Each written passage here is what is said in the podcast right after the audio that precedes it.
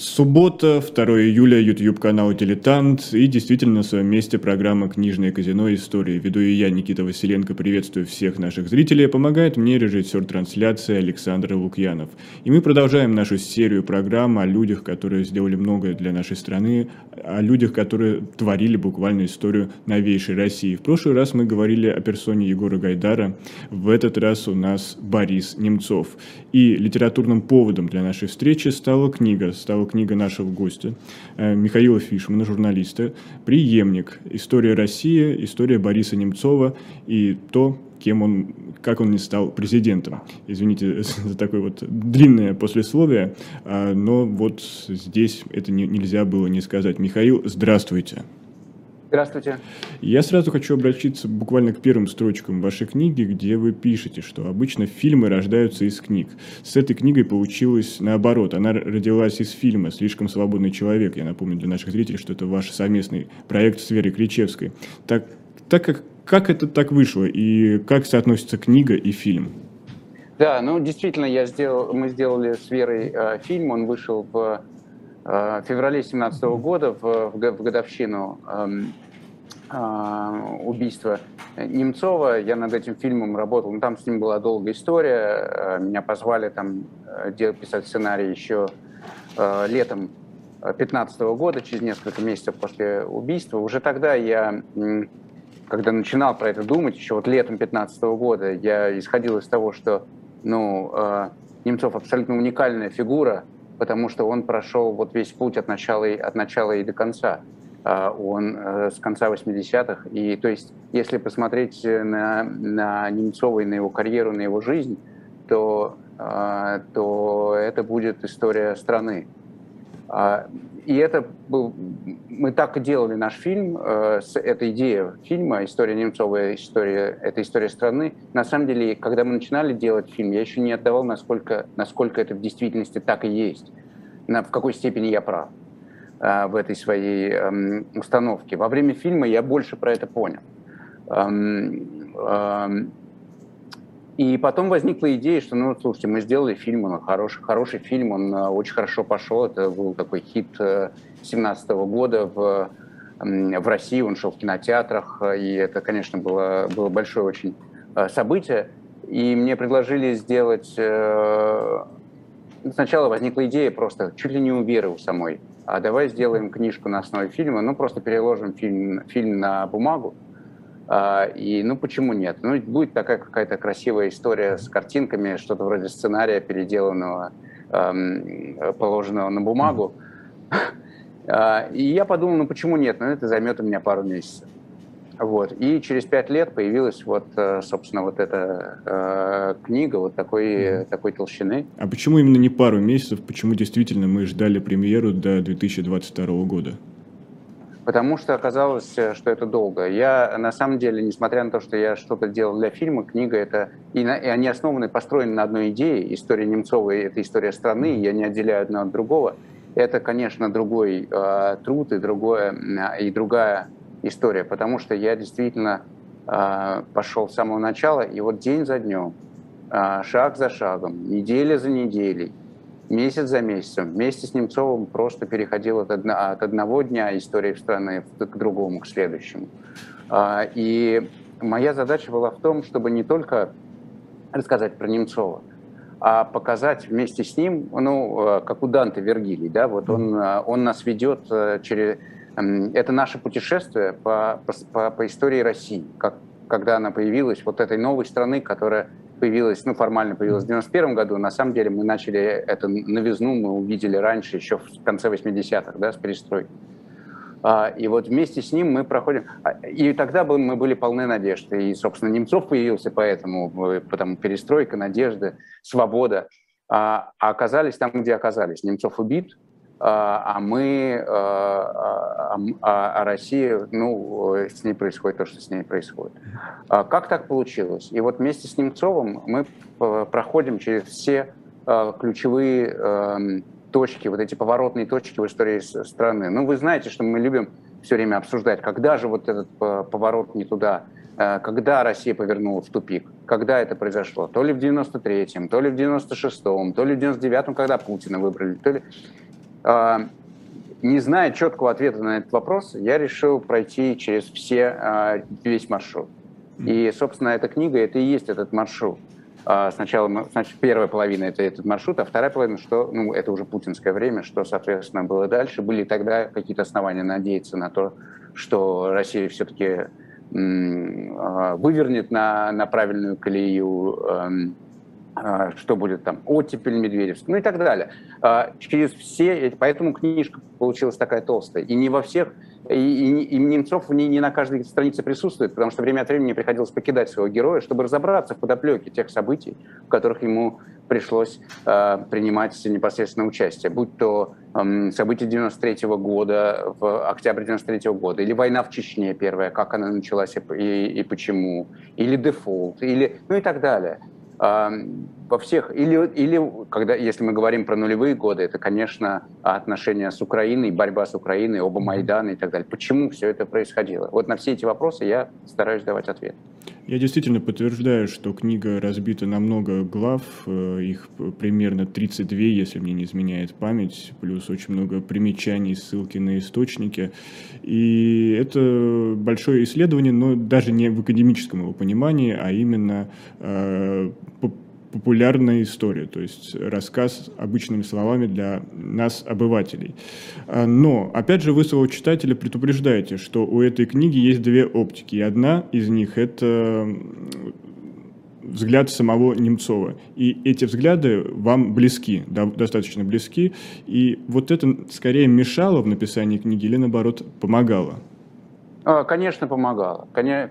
Я бы не взялся и за фильм, про Немцова, если бы я не чувствовал, что ну, я с ним солидарен а, с его политической позицией и в том, как она выражалась в течение всей его, всей его карьеры. Я был с ним знаком, конечно, но дело не в этом, а дело в том, что а, я за него всегда голосовал, я или голосовал как он, и вообще вполне себя мог измерять по его поведению на политической сцене. И в этом смысле не только политически, но и психологически, как мне кажется, я могу ошибаться, как любой человек, но исхожу из того, что мне а, его, его поступки, мнения, точки зрения, повороты, которые он а, совершал, какие э, их было много разных на протяжении его, на протяжении этих э, почти 30 лет – они мне понятны. Я понимаю, почему он действовал так или иначе, почему он рассуждал так или иначе, почему он чувствовал и думал так, и не, так и не так. По крайней мере, я из этого исходил.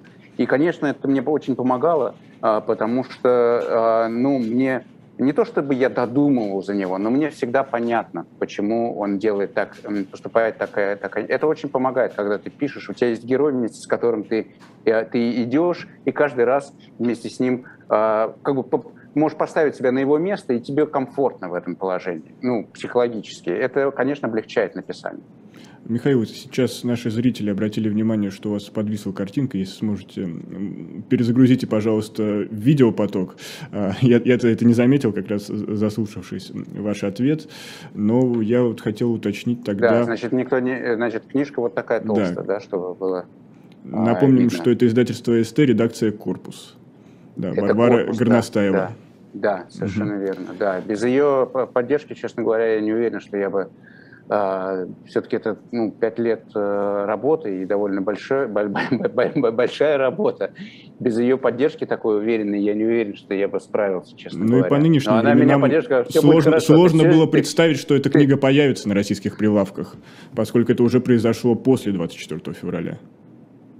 Да, это произошло после 24 февраля, причем я, а, мы рассчитывали успеть к годовщине а, гибели, к 27 февраля, mm-hmm. чтобы она вышла, но не успели.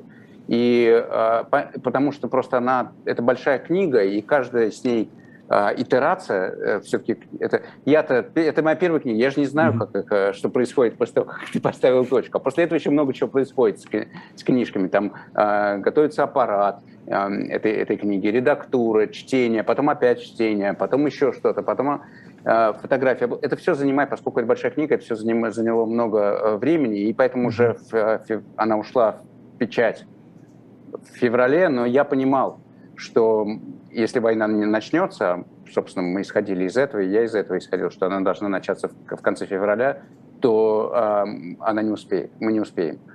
И, ну вот, собственно, ну, тут ничего нельзя было с этим поделать, только надеяться на то, что она все-таки выйдет несмотря на то, что начнется война, потому что было понятно, что война изменит наши жизни полностью. И вот такая ирония истории э, заключается в том, что я уехал из России, а книжка в России вышла в, в, в апреле, лежит в магазинах, и это совершенно потрясающе, еще одно чудо, э, за которое я э, благодарен судьбе. И признаюсь честно, вот после 24 февраля Бориса Ефимовича вспоминаю довольно часто, особенно как много его высказываний оказались пророческими. Но я хотел уточнить о, ваш, о вашем э, личном знакомстве, даже не знакомстве, а как вы вообще узнали о персоне Бориса Немцова и как оно, э, ваше восприятие его трансформировалось с годами и по мере, может быть, знакомства с ним? А, это не принципиальный для книги э, вопрос. На самом деле, там, как, я с ним был знаком, Немцов, ну, вы знаете, что э, Немцов очень общительный был человек, очень дружил с журналистами, у него много было очень друзей, знакомых среди журналистов, причем гораздо более близких, чем, э, чем я. Мы были, конечно, знакомы. Я пишу про политику с там, конца 90-х, собственно, и моя моем знакомстве с Немцовым, но очевидно, состоят, не, не помню точно этот момент, но это очевидно не могло не произойти во время предвыборной кампании 99 -го года, когда Союз правых сил а, шел на выборы. Про это в книжке тоже есть. Mm-hmm. Ну и потом а, я, я работал в Думе часто, а, Немцов был в Думе, он был председателем фракции, он был вице-спикером, и, конечно, мы тогда общались э, достаточно плотно, потому что он очень доступным был для журналистов, всегда политиком, поэтому если хочешь что-то понять, узнать и так далее, иди к Немцову, там, там тебя из приемной точно не выгонят. Это известный факт.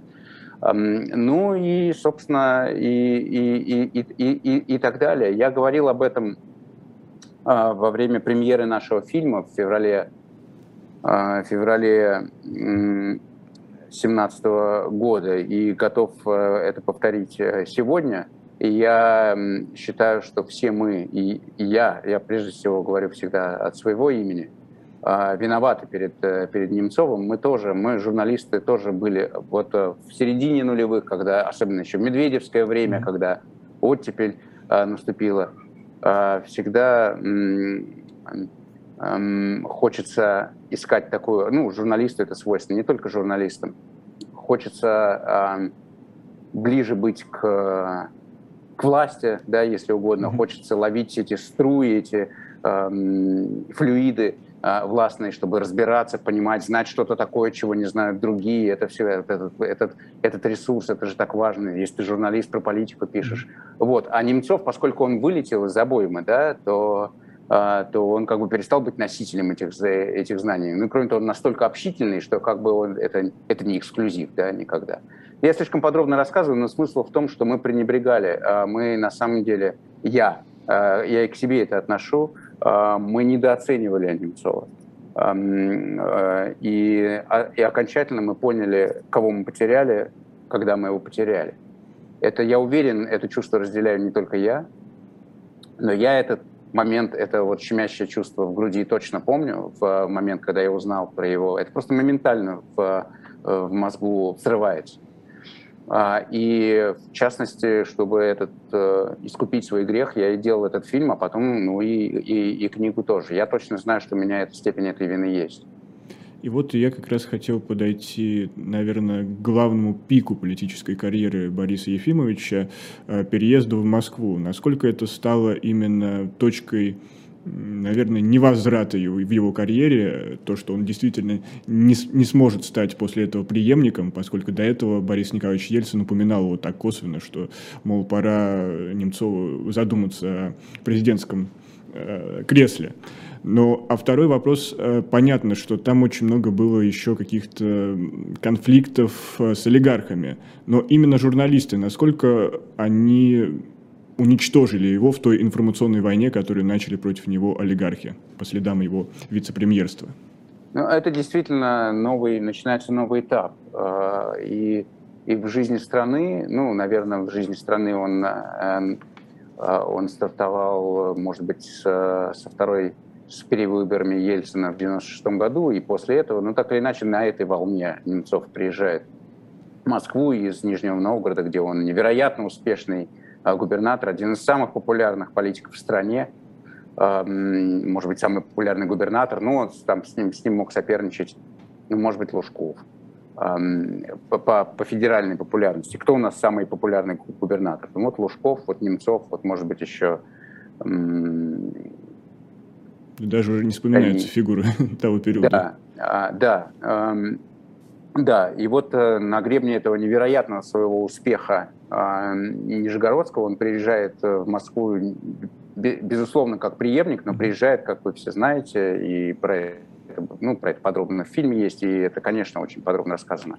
А, все здесь, в книге, а, он приезжает не, не, не премьером, на что он мог бы претендовать, а первым вице-премьером при премьере Черномырдина. И это, а, конечно, серьезная, серьезная, серьезный фактор, потому что, с одной стороны, на нем теперь Раньше, почему он такой популярный, а все реформаторы уже давно не популярны? Потому что он-то не в правительстве, он не отвечает за действия федеральной власти, он просто губернатор.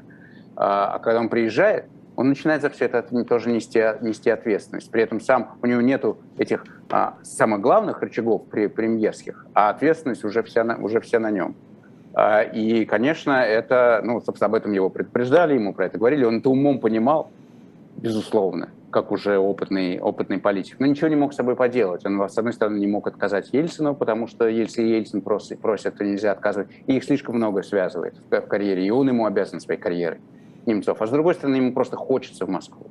Ну, просто он хочет туда, где политика, где жизнь. Он очень э, энергичный и витальный э, человек и политик. Он э, готов жертвовать Эм, жертвовать комфортом ради того, чтобы находиться внутри движухи, да, если угодно. А Москва там вся жизнь.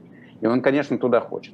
Потом он скажет, что это была главная ошибка в его жизни и так далее. Но на самом деле он, ну, у него не было вариантов. Он должен был оказаться э, в Москве после такого приглашения, потому что даже политически, отказав Ельцину, э, он бы оказался за, за вне э, вот этой обоймы, да, Э, вне, вне команды э, реформаторской, которая действительно начала, начала реформы в марте 1997 года. Что касается, что касается его борьбы с олигархами, то еще это, это его такая платформа, на которой он стоял еще в Нижнем Новгороде, еще когда он был губернатором, что он э, против вот этого а, грабительского капитализма, как он, его, как он его называл. И это была не шутка, а вполне, вполне себе реальность. А, он из этого исходил в своих решениях как, э, как губернатор. И, конечно, когда он приехал в Москву, не понимая еще, куда он едет, потому что он, эм, живя в провинции, он не осознавал, на самом деле, что такое российская бюрократия, московская бюрократия, московские аппараты интриги. И тут он с ними столкнулся, да. Он столкнулся с Березовским вокруг, э, вокруг «Газпрома» серьезнейшим образом, и, может быть, это ключевым образом повлияло на, а, на, на, на, на его дальнейшую карьеру, потому что они тогда как раз разошлись, и, а у Березовского большие информационные ресурсы. Потом он участвовал, хотя он формально к этому не имел э, отношения, но он участвовал в борьбе вокруг связь инвеста, тоже ключевой такой схватки политической 97 года. А, при, главную роль не играл Чубайс, но он как соратник и друг э, Чубайса и его товарищ по команде, они оба два первых вице-премьера, а, принимают в этом, а, он принимал в этом активное участие, эмоциональное скорее, нежели напрямую политическое, но это не важно. Он как бы был сердцем, потому, и он боролся с, с олигархами, в данном случае с Гусинским, который эту, эту а, связь инвест, этот связь инвест в итоге не получил. Это сложная история, я подробно разбираю uh-huh. в книге. Но именно э, поэтому НТВ стало в авангарде борьбы информационной войны с э, Борисом Немцовым. Ну, на самом деле, в авангарде стал, телек... стал первый телеканал, mm-hmm. который принадлежал Березовскому, а НТВ постольку поскольку в меньшей степени, хотя тоже, да. Но ну, мы ну, помним рей- да. рейтинги, которые в программе Евгения Киселева да, да, да, были, вот, буквально гонка такая, да, да, отслеживали да, и ставили Киселев крест. Это, да, Киселев это рассказывал и в фильме, в, в нашем, в, книге, в книге про это, про это тоже есть. Конечно, НТВ тоже, но на, начал все Сергей Доренко, не будем об этом, mm-hmm. э, об этом забывать, с подачи, с подачи Березовского. Но главное это что? Здесь это все сыграло огромную роль, конечно, в его политической карьере, и действительно от его феноменального рейтинга не осталось, э, к концу 97 года уже практически ничего. А, но это слагаемый несколько, не, не, нескольких факторов. И это информационные войны, и то, что он действительно теперь отвечал за действия непопулярного правительства, это факт, с которым ничего, ничего нельзя сделать. И то, что а, время уже начало, начало меняться, и уже ностальгия побеждала а, в обществе. И уже такие политики, как Немцов, бесшабашные, свободные, антибюрократы по природе своей – выходи, уже стали выходить из, из моды. Уже вот эти люди в пиджаках снова э, с точки зрения обывателя э, выглядели как хозяева мира, и с ними надо на них делать, делать ставку. Все это играло, играло свою роль. И на самом деле, может быть, эти поражения не были бы столь хотя он выпал из обоймы, и он, и он не становится премьер-министром, и вместо него становится Сергей Кириенко в 98 году, когда Ельцин все-таки решает снять, снять Черномырдин. То есть его песенка спета в этом смысле. Его будущее все равно на самом деле а, полно перспектив. А, просто потом происходит дефолт, который обнуляет, обнуляет в политическом смысле а, Россию уже, уже, уже полностью. И вот это, это полный крест уже и на его в этом смысле ну, это тоже понятно становится постфактум, но это все-таки а, потом происходит дефолт, который, который вообще меняет представление в обществе о том, что вообще происходит и что надо делать дальше. И именно на этой волне появляется сначала Примаков, а потом и Путин. Здесь еще главная проблема, что человеческая память довольно короткая. И вот сейчас многие, вспоминая именно а, простые россияне, вспоминая Немцова, они отсылают, по-моему, к высказыванию Путина на прямой линии, что вот есть Немцов, Милов и Рыжков, которые в 90-х нагуляли, что-то там наворовали. И вот именно так коллективно в основном и вспоминают Бориса Ефимовича. А вот что Надеюсь, мы можем... что это не так. Но, к сожалению, вот в массе своей вот те, кто даже был свидетелем происходящих реформ, все равно у них осталось вот лихие 90-е, а вот лица этих лихих 90-х. И даже если это было не так, ну почему-то вот коллективная память это зафиксировала. А что мы можем э, предъявить э, этим обывателям и какие, не знаю, какое политическое наследие реформ Немцова до сих пор мы ощущаем или э, можем просто вспомнить, что, как, какие были преобразования? Преобразования в Нижегородской области? Даже не, не Нижегородская область, вот то, что Борис Ефимович успел сделать за год вице-премьерства. Ну, что они могли успеть сделать? Понятно, что это была, была команда была, Камикадзе, он сам была это говорил. Была подготовлена целая, целая, целая программа. На самом деле, на, на, на самом деле а, впервые в 97 году, в конце 97 года, правительство зафиксировало экономический рост в стране. Впервые с тех пор, как вообще страна появилась. А, да, это был рост около, около процента, но это позволяло рассчитывать жесткая монетарная а, политика, жесткая бюджетная политика, а, при этом желание расплатиться с долгами бюджетникам, который все-таки, это все-таки произошло к концу 97 года, все-таки бюджет был очень маленький. Никто никому не, не было денег в стране вообще, никто никому не платил, не платили, никто не платил налоги. Э, тогда. Это э, бюджет за, за, за первые годы э, Путина, бюджет страны, потому что нефть выросла в цене, вырос в 7 раз.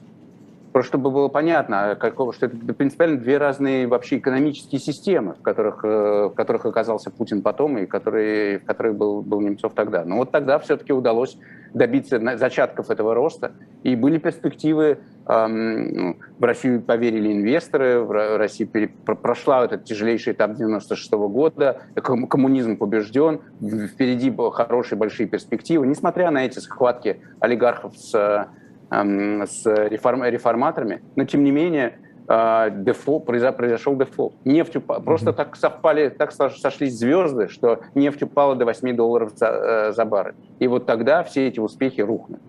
А Прорукотворный фактор в дефолте, там тоже про это про все подробно здесь э, рассказывается в, в, в книге, но если но не это главное, главное наследие Немцова, не этот рост в 1%, э, конечно, э, в 1997 году. Его наследие, его наследие – это то, какой он был и какой он есть. И, какого мы, и каким мы его все запомним. О том, как он боролся за, за свободу в России после того, как потерял всякую надежду а, когда, когда его выставили за дверь, когда он вылетел из Государственной Думы, когда он, э, когда он видел, что, что, увидел, что произошло э, в, на Дубровке в октябре 2002 года во время спасательной операции, после, во время теракта.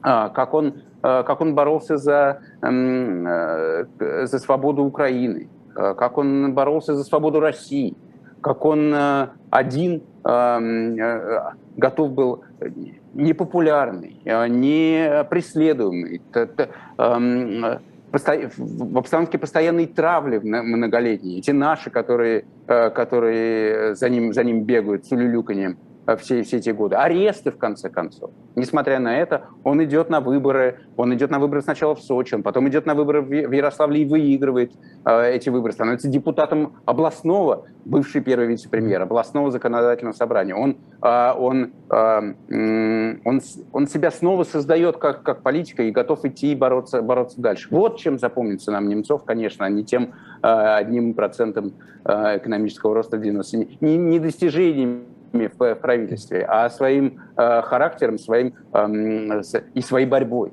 прежде всего. Здесь мы делаем короткую паузу. Это программа «Книжное казино. История». Оставайтесь с нами. У нас в гостях Михаил Фишман.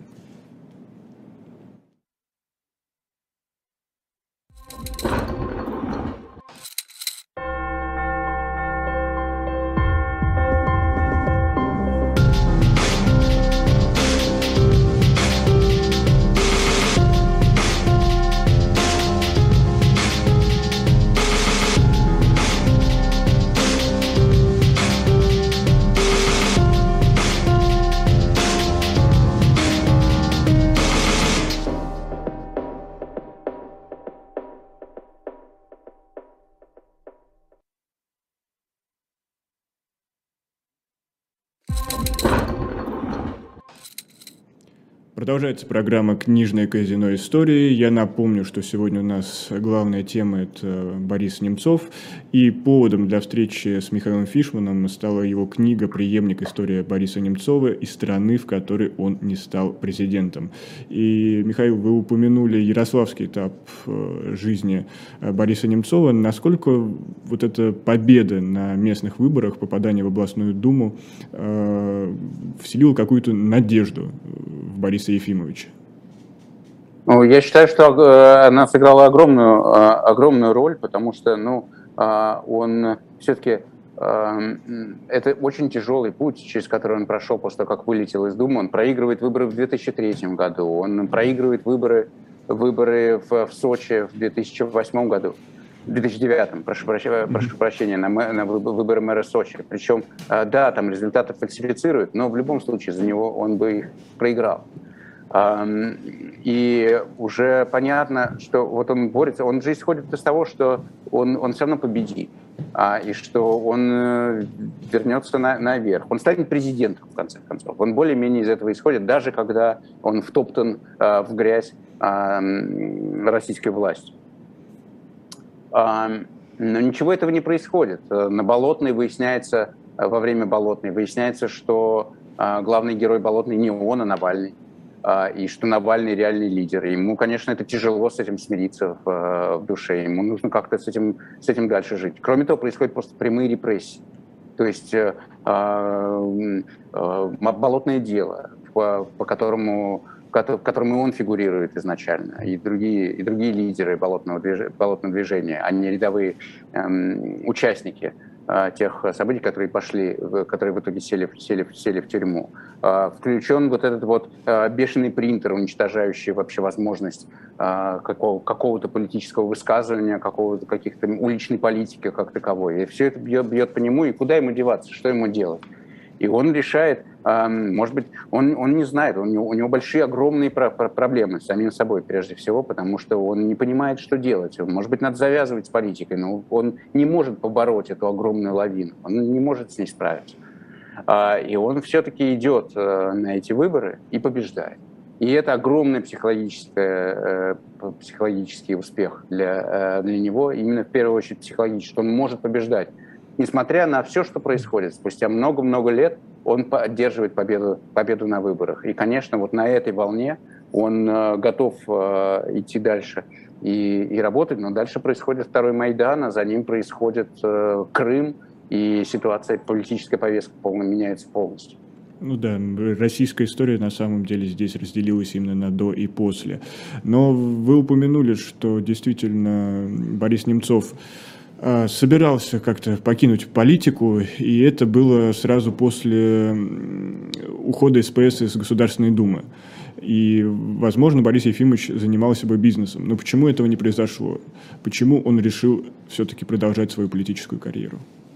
Ну, потому что, и как ему, ему говорил его друг э, и приятель а, Михаил Фридман, которому он тогда хотел устроиться на работу даже и просил его об этом, а тот его не взял. Это есть и в фильме, и в книге. Э, в книге в более подробно, сразу скажу. Да, в книге более подробно, эм, э, как и все. А, что он, он говорит, слушай, ну я же тебя знаю, ты же не сможешь стоять в стороне. Ну ты не сможешь. А, потому что это, это в его характере. Он, ему просто очень интересна политика. Ему просто нравится. А, в этом принципиальное отличие Немцова от а, других а, известных политиков нашего времени, мне кажется. Оно заключается в том, что, ему, что для него главное не, не быть э, наверху и лидером, а сам процесс. Ему очень нравится политика. Он просто, просто вот в нее влюбился, когда э, он изначально не собирался ей заниматься, его вынесло туда. Э, так получилось, про это тоже рассказано все, естественно, в конце 80-х, начале 90-х. Ну вот так, после того, как так получилось, он, ему это очень понравилось, просто сама политика. И, эм, и да, он, ну, это ужасный был удар, тяжелейший удар по, по, по, по, по, всем, по стране, по нам, по избирателям и, конечно, в первую очередь по лидерам Союза правых сил, когда они проигрывают на фоне дела ЮКОСа, проигрывают выборы в Государственную Думу, эм, и он решает, ну, бороться бесполезно, либерализм не в, не, не в почете, эм, они все проиграли, э, это они, вот руины, ну, все, можно взять паузу и попробовать, э, и попробовать заняться бизнесом. Он действительно пытается это делать, но, конечно, как только возникает а, Украина, а она возникает, а, в Майдан в Украине, он тут же едет туда, и снова, и все. И после этого а, всякое бизнесе можно сразу забыть, так что это продолжалось недолго. То есть именно Майдан 2004 года, то, что улица смогла изменить э, ход э, политической истории в Украине, во многом его вдохновило на то, что можно что-то сделать в России? Конечно, безусловно, нет сомнений в этом. Он, он абсолютно был убежден а, в том, что если Украина смогла, то и Россия сможет и то, что и э, он, он народный трибун, он народный политик, он уличный политик с самого начала, он на митингах с, э, с 90-го года.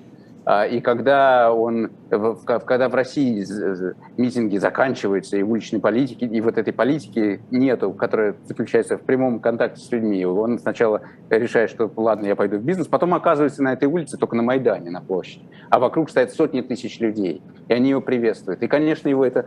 Ну, в, в, только это происходит не у него дома, в этом mm-hmm. вот одна, одна проблема. Но, конечно, э, конечно, он снова загорается этим желанием разговаривать с, с людьми и как-то и заниматься той самой политикой, которую он так, так любит. И он возвращается в Москву именно с этим, разумеется. Это понятно. Ну, кроме того, а после этого уже и становится ясно, что и другого пути-то у него нет, потому что э, весь тот бизнес, к которому он имел отношение, власть просто разрушает.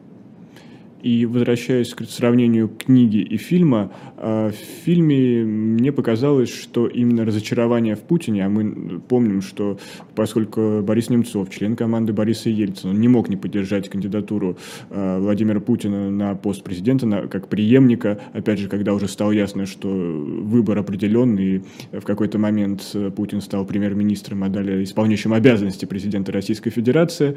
Но из фильма мне показалось, что разочарование наступило наступило поэтапно. Это было захват НТВ, Нордост и Ходорковский, арест Ходорковского. Но в книге вы четко даете понять, что это все-таки Нордост. Почему Нордост? Да, мне кажется, что Нордост в этом смысле сыграл ключевую, э, ключевую роль. Они, и до этого отношения у них портились уже, конечно, но потому что иначе не, не может быть, потому что они слишком не похожи, потому что э, Немцов не вписывается в представление Путина о том, как должен выглядеть его союзник, если у него вообще есть представление о том, что у него есть союзники, а не подчиненные да, в, в политике. Тоже большой, тоже большой вопрос. Ну вот открытый, бесшабашный, без галстука, большой, красивый, э, не, не, не, не его тип – в, в любом случае. У них отношения, кроме того, ну, тревожные звоночки, они звенят с самого начала, там еще с предвыборной кампании а, путинской. И я напомню, что Немцов сам за Путина не голосует, потому что слишком много вопросов уже в, сам, в самом начале возникает к, к нему, там, а, задержание а, и обмен, обмен а, а, журналиста Бабицкого, потом дело НТВ. А, и к концу 2001 там, к, первой половине 2002 года это уже э, другой политический режим, на самом деле, в котором э, возникает партия «Единая Россия», в конце концов. Что происходит? Парламент поставлен под контроль, а губерна, губернаторы уже, э, федеративная реформа э, и, та, и так далее. С чем-то Немцов сначала соглашается, с чем-то, с чем-то нет. Олигархи, антиолигархический пафос, с которым Путин как бы идет, ему очень, ну, а, ему очень понятен, потому что он борется с олигархами вроде как вот уже много лет здесь.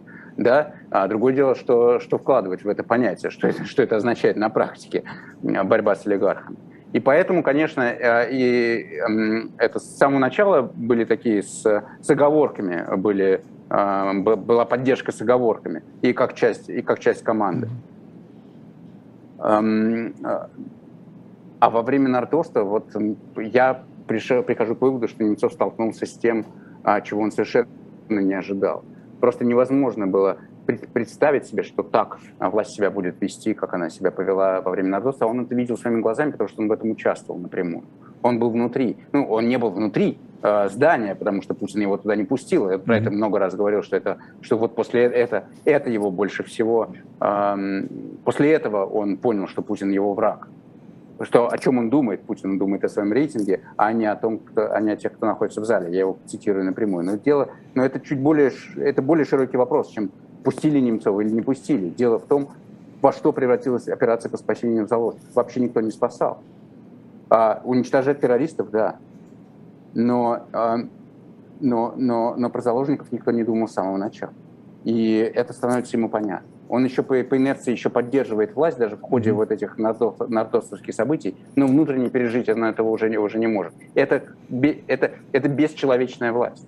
И после этого у него появляется вот эта э, линия, что дело не в том, э, вот эта логика, что дело не в том, кто тут правый, а кто тут левый. Дело в том, кто тут лжец и лицемер, а, а, а кто честный. А, дело в том, кто как разговаривает с людьми, врут им или не врут. А, вот что главное, а не в том, вы за большие, высокие налоги или низкие, за, за, за, за, за э, дефицитный бюджет или профицитный. Это все вчерашний день. Главное, это в каких отношениях власть находится со своим народом. Вы в начале беседы упомянули, да и в книге пишете, что э, история Немцова вот здесь э, – это история России. И уж извините за сравнение, у меня это, эти слова перекликаются с словами Володина, что нет Путина, нет России. И все-таки история какой России – это история Немцова? Это история свободной России. История свободной России, история той России, на которой мы надеялись а, состоится – которая... Эти надежды были огромны в, в 90-м году, в 91-м, в 92-м даже а, и так далее. Что Россия, вот э, э империя зла, Советский Союз рухнул, э, разрушился, развалился. На его, на его руинах возникла новая страна, Российская Федерация. Мы рассчитывали, что она будет свободной, счастливой, э, прекрасной э, страной членом международного сообщества клуба цивилизованных, цивилизованных стран. А, этому не суждено. И вот эта история этой страны, это история Немцова. И они обе, э, и обе, э, и э, это два героя этой книги, и оба этих героя погибли. И я, когда я писал, когда я писал, я, конечно, не знал, что произойдет в феврале 22 года, это понятно.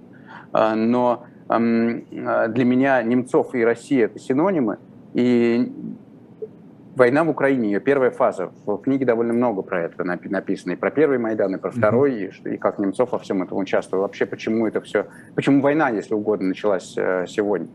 Эм, эм, э, Немцова убила война в Украине, ее первая фаза, я так считаю. Это, это, из-за, из-за этого его убили. Э, он стал жертвой войны в Украине, той, которая началась в Донбассе, с Крыма и Донбасса в весной 2014 года. А вот в феврале 2022 года эта война уже стала роковой для России всей. И в этом смысле мой пафос, с которым я начинал писать эту книгу, что, это, что, что я не отделяю Немцова от, от страны, он, как мне кажется, к сожалению, таким трагическим образом подтвердился. А не нашли ли вы для себя ответ, как так вышло, что еще, когда была Первая Чеченская война, Борис Немцов для чеченского народа, народов Чечни, воспринимался как герой, как человек, который пытался остановить эту войну, ну а потом ключевую роль в его судьбе в убийстве сыграли именно чеченцы? А это, это ну, э, э, ну, это, это и есть история страны. Вот она так, так, так вот так, таковы в результате ее поворота. Да, Немцов, который э, главный пацифист в, в, в Первой Чеченской войне вместе с Ельциным э, везет Ельцину подписи, э, миллион подписей против войны в Чечне. Вместе с ним едет его, именно его берет Ельцин с собой, чтобы заключать, э, заключать мир перед своими выборами, потому что, и, потому что это ему выгодно политически Ельцину. Ему хочется показывать Немцову, смотрите, он со мной, тот, кто главный у нас политик в стране за, за, за мир в Чечне. А, а потом, да, потом Э, бойцы, э, бойцы Кадыровской гвардии садятся в, а, в тюрьму как исполнители а, убийства а, Немцова. Это очень символично, важно. И в этом смысле войны Э, первая война в Чечне переходит во вторую войну в Чечне, вторая война в Чечне переходит в, э, в первый Майдан, а потом во второй Майдан и войну в Украине. Это красная нить, которая, которая связывает вот эту э, книгу в некое единое целое. И, немц, и, э, и немцов в этих войнах. И в первой, и во второй, и в третьей, и в четвертой, которая для него превращается в роковую напрашивается какой-то грустный вывод, что история России – это сплошная война. Ну, собственно, наверное, так и есть. И нет, это Нет? не так, это не так, это не сплошная война. Не согласитесь война, с этим утверждением? Это не, это, не, это не сплошная война, это войны много, и, и а, она играет огромную роль а, в этой книге. Но не сводится, эта книга не сводится к войне, история страны не сводится к войне. Просто а, в нашей а, истории, в истории Немцова и в нашей с вами истории было много светлых, замечательных страниц а не только, а не только войны. Мы об этом забываем. А я надеюсь, что их можно будет вспомнить с помощью этой книги. И надежд, и, и, и мужества, и, и красоты, и, а, и желание быть, э, быть э, добропорядочным, э, добропорядочным обществом, страной, властью. Все это в истории, в истории России было. Я уж не говорю про разные про про то, что много было и веселого в том, в том числе. И это, я надеюсь, что я, я старался и это передать тоже в книге. Просто, ну да, вот э, роковые э, линии развития страны, конечно, мы на них обращаем больше внимания, потому что, ну, потому что они роковые, потому что в этом... Ну, и это не только войны, это еще и те ошибки, э, и те обстоятельства, в которых э, в которых элите э, России, в которых те, кто принимал решения в, э, в России, приходилось идти на компромиссы, жертвовать своими амбициями или наоборот, э, или наоборот искать выходы из трудных, трудных положений. Вот так оно все складывалось и складывалось, что в результате мы получили ту тиранию, которую имеем. Михаил, а вот на фоне последних событий, событий последних месяцев, хотелось ли вам что-то переписать в своей книге или, может быть, добавить? Да, хотелось бы. Есть, э, у меня есть э, э, к себе вопросы. Ну, не вопросы, а есть некое новое понимание, которого у меня не было, не было, когда я эту книгу писал. Я ее писал, да, с 17 года по там точку в в рукописи я, наверное, поставил где-то ну, в районе декабря и ноября 2021 года еще было все-таки непонятно, что нас ждет. Ну, войны в этом смысле не, не было в моем, э, у меня в голове во, во, еще, еще более-менее вообще, хотя примерно понятно было, к чему идет. У меня все-таки э, мы основываемся на каких-то постулатах, на каких-то на, на, на каких-то э, на том, во что, что мы верим и думаем и понимаем про, э, про, про политику в стране. И я исходил из того, что главным для Путина является его платформой политической, является удержание власти. Вот его, собственно, смысл его политики, вот того, что он делает, он сводится к этому. А, он не, он не, он не, он есть разные же есть э, герои в мировой политике, есть злодеи, тираны, там какие-то крово, люди с, крова, с руками в крови, там, которые из идеологических соображений уничтожают целыми.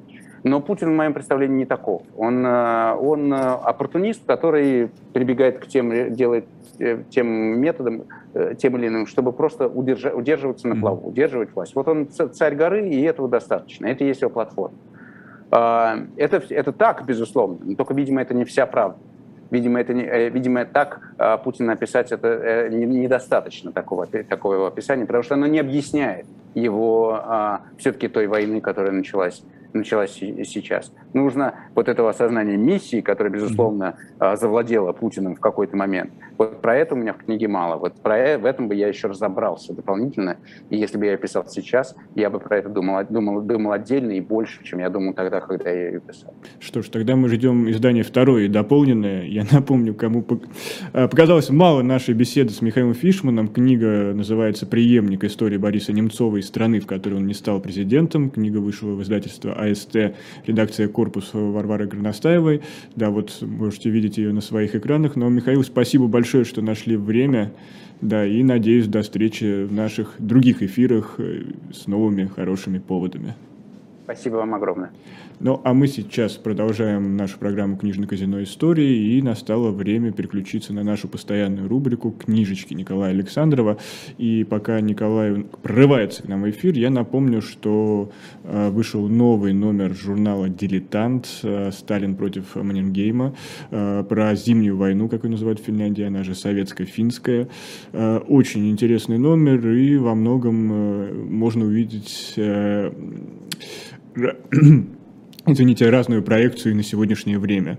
Но сейчас я слово передаю Николаю Александрову, который подготовил для нас новый обзор, и поскольку я уже увидел обложки тех книг, о которых будет рассказывать Николай Александров, я просто вам завидую, что вы сегодня услышите. Николай, добрый день, здравствуйте. Добрый день. А, а я передаю, не знаю, может быть, запоздал, запоздалый привет Мише, который, как я понимаю, представил свою книгу на Борисе Немцове. А, совсем недавно, э, месяц назад, э, я помню, как Миш представлял эту книгу на фестивале «Слово ново» в Тель-Авиве. Но вот теперь, я надеюсь, она дойдет и а, до российского читателя, хотя книжка-то вышла, в общем, довольно давно.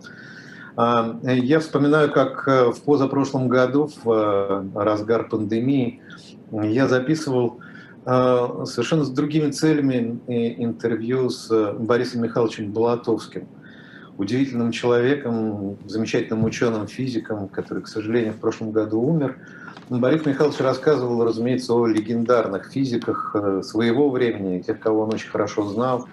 А среди них э, такие фигуры, как, например, Игорь Там или Гинзбург, и, разумеется, Андрей Дмитриевич Сахаров.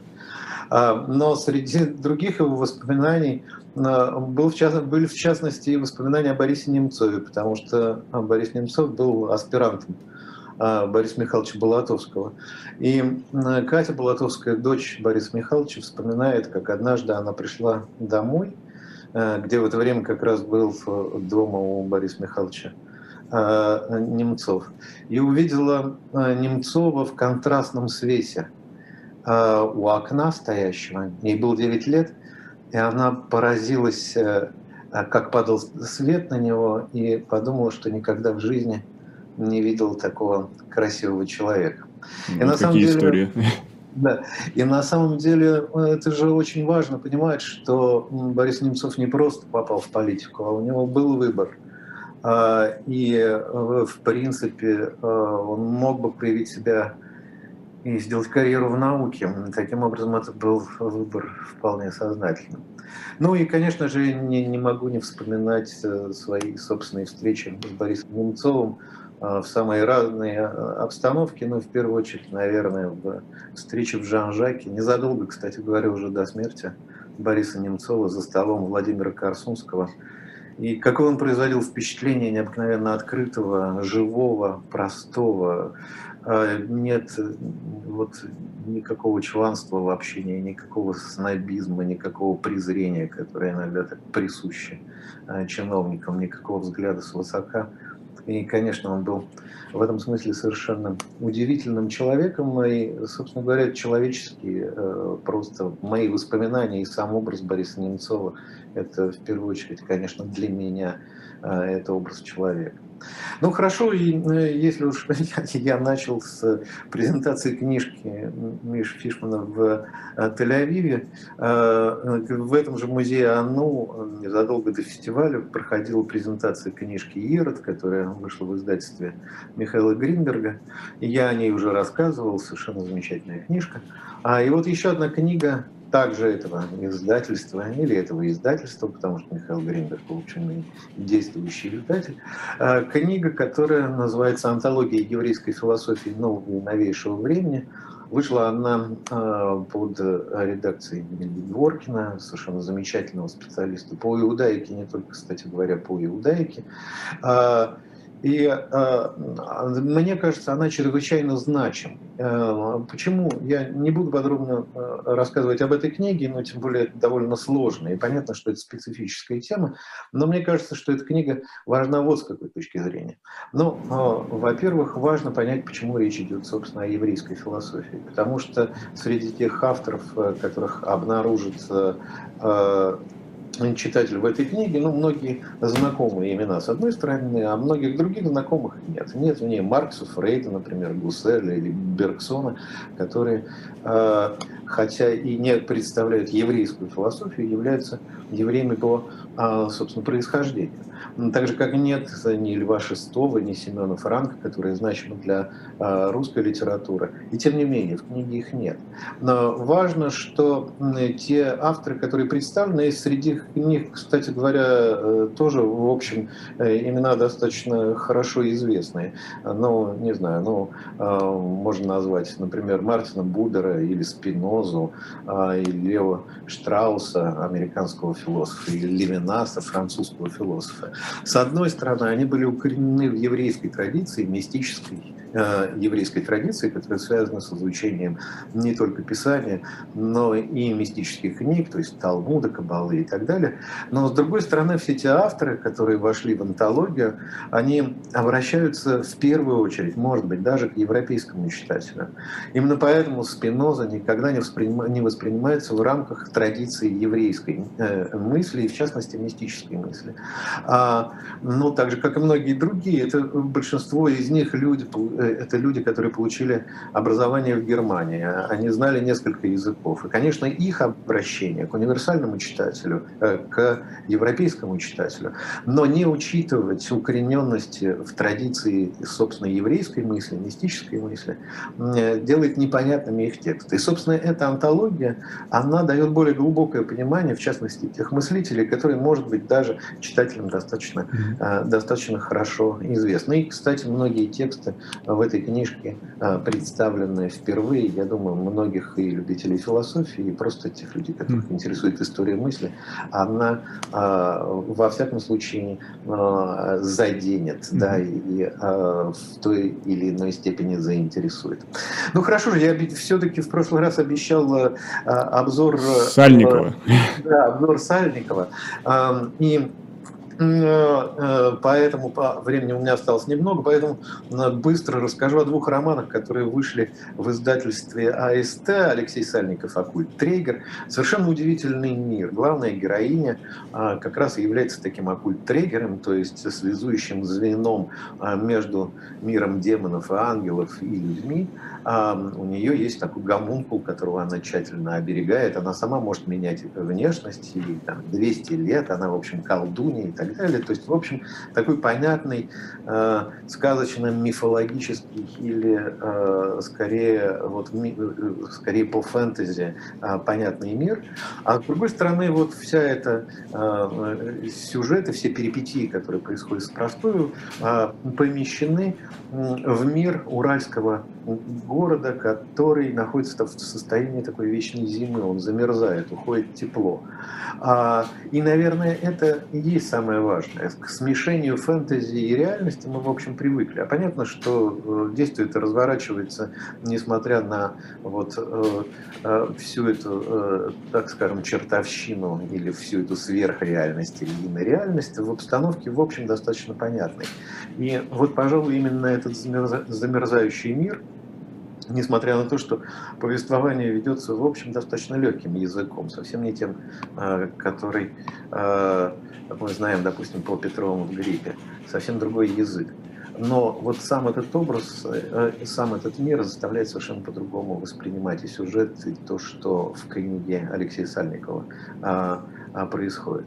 И хотел бы быстро, буквально... Николай, буквально 10 секунд. Или лучше давайте не будем. Давайте, давайте в следующий раз. Да, Да, я просто анонсирую. Да, анонсируем. Роман Козлов, штаб Матер, роман, который уже порекомендовали Дмитрий Быков и Павел Муратов. И я думаю, что это очень важная книжка, и тогда в следующий раз... В следующий раз, да, на ней подробнее остановимся, но сегодня книжные казино истории подошли к концу. Сразу после нас на «Живом гвозде» Ольга Журавлева «Водня», ну а потом в 4 часа в программе «Дифферам» Ксения Ларина принимает в гостях театрального продюсера Алексея Малобродского. Спасибо и до новых встреч.